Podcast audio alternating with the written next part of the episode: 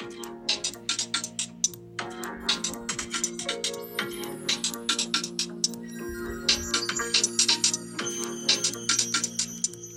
い、こんにちは、指輪です。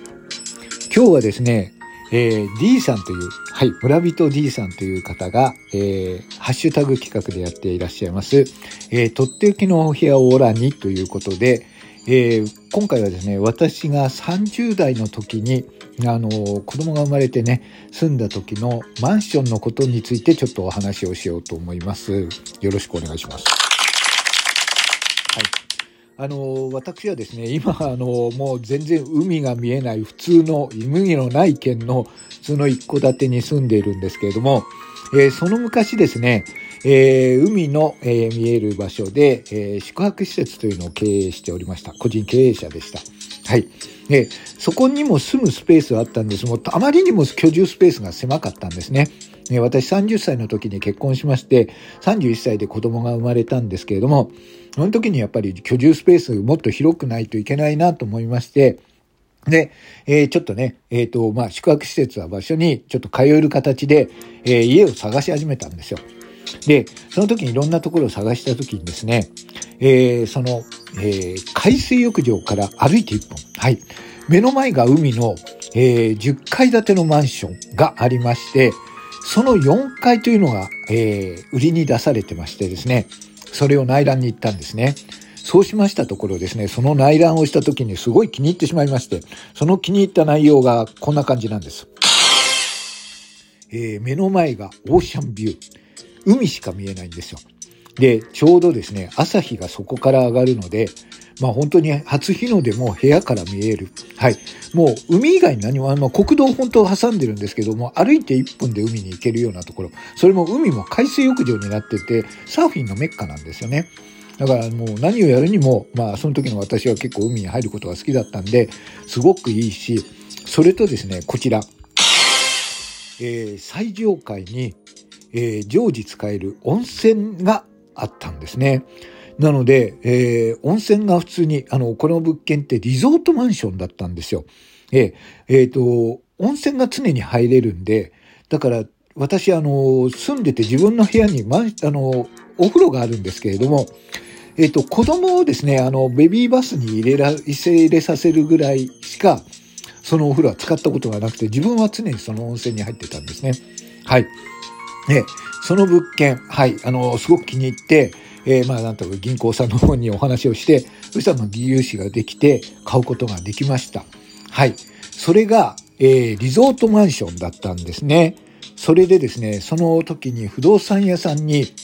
これだけは守ってください。えー、指輪さん、ちょっとこれだけは守っていただきたいことがあるんですが、って言われて言われたことが、じゃじゃん。えー、購入価格は、えー、例えば、えー、その住人の方、他の住人の方に会った時に、絶対に言わないでくださいと言われたんですよ。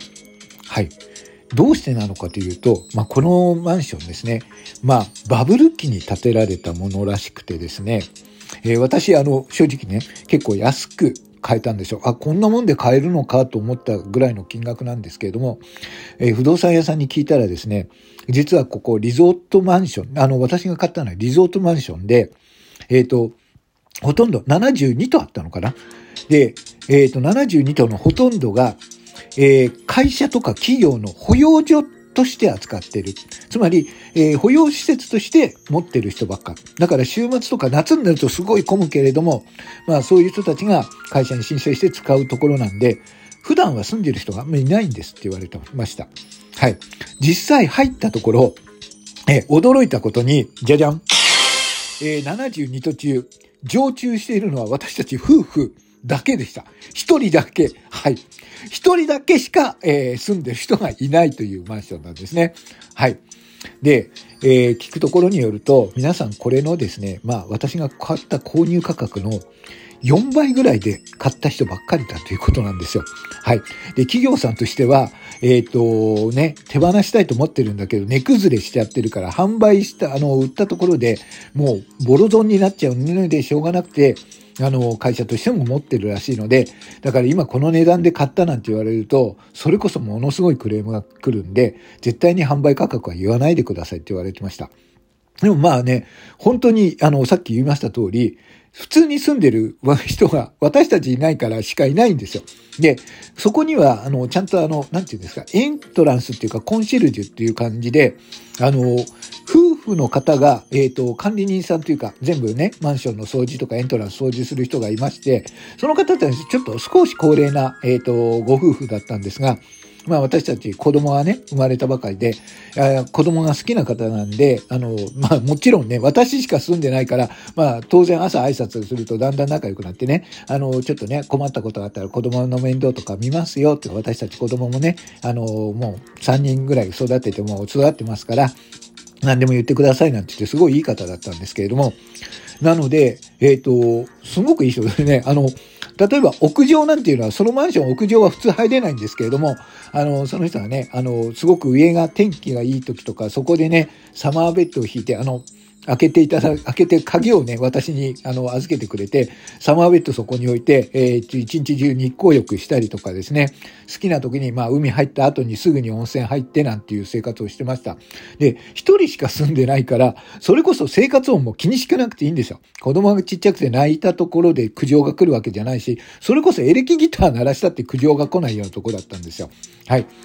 なんですが、やっぱりリゾートマンションなんで、まあ夏のね、シーズン、7月を過ぎるようになると、まあ常に毎回すごい人たちが来まして、もうお盆の時とかはですね、もう駐車場がもう満車。になっちゃうぐらい。私、あの、私たちはね、夫婦ね、二つに持ってたんですけど、本当は一台しか、あの、止めちゃいけないんですけど、普段は駐車場が空いてるんで、2台使ってたんですけど、その時ばかりはね、ちょっと1台にしてくださいと言われてました。はい。あちょっとね、その時ばっかりは夏の間だけはすごいガヤガヤガヤガヤ騒がしかったり、やっぱりあのみんなリゾート気分で来てるんでね、お風呂なんかでもわーわーはしゃいでたりする人たちがいました。はい。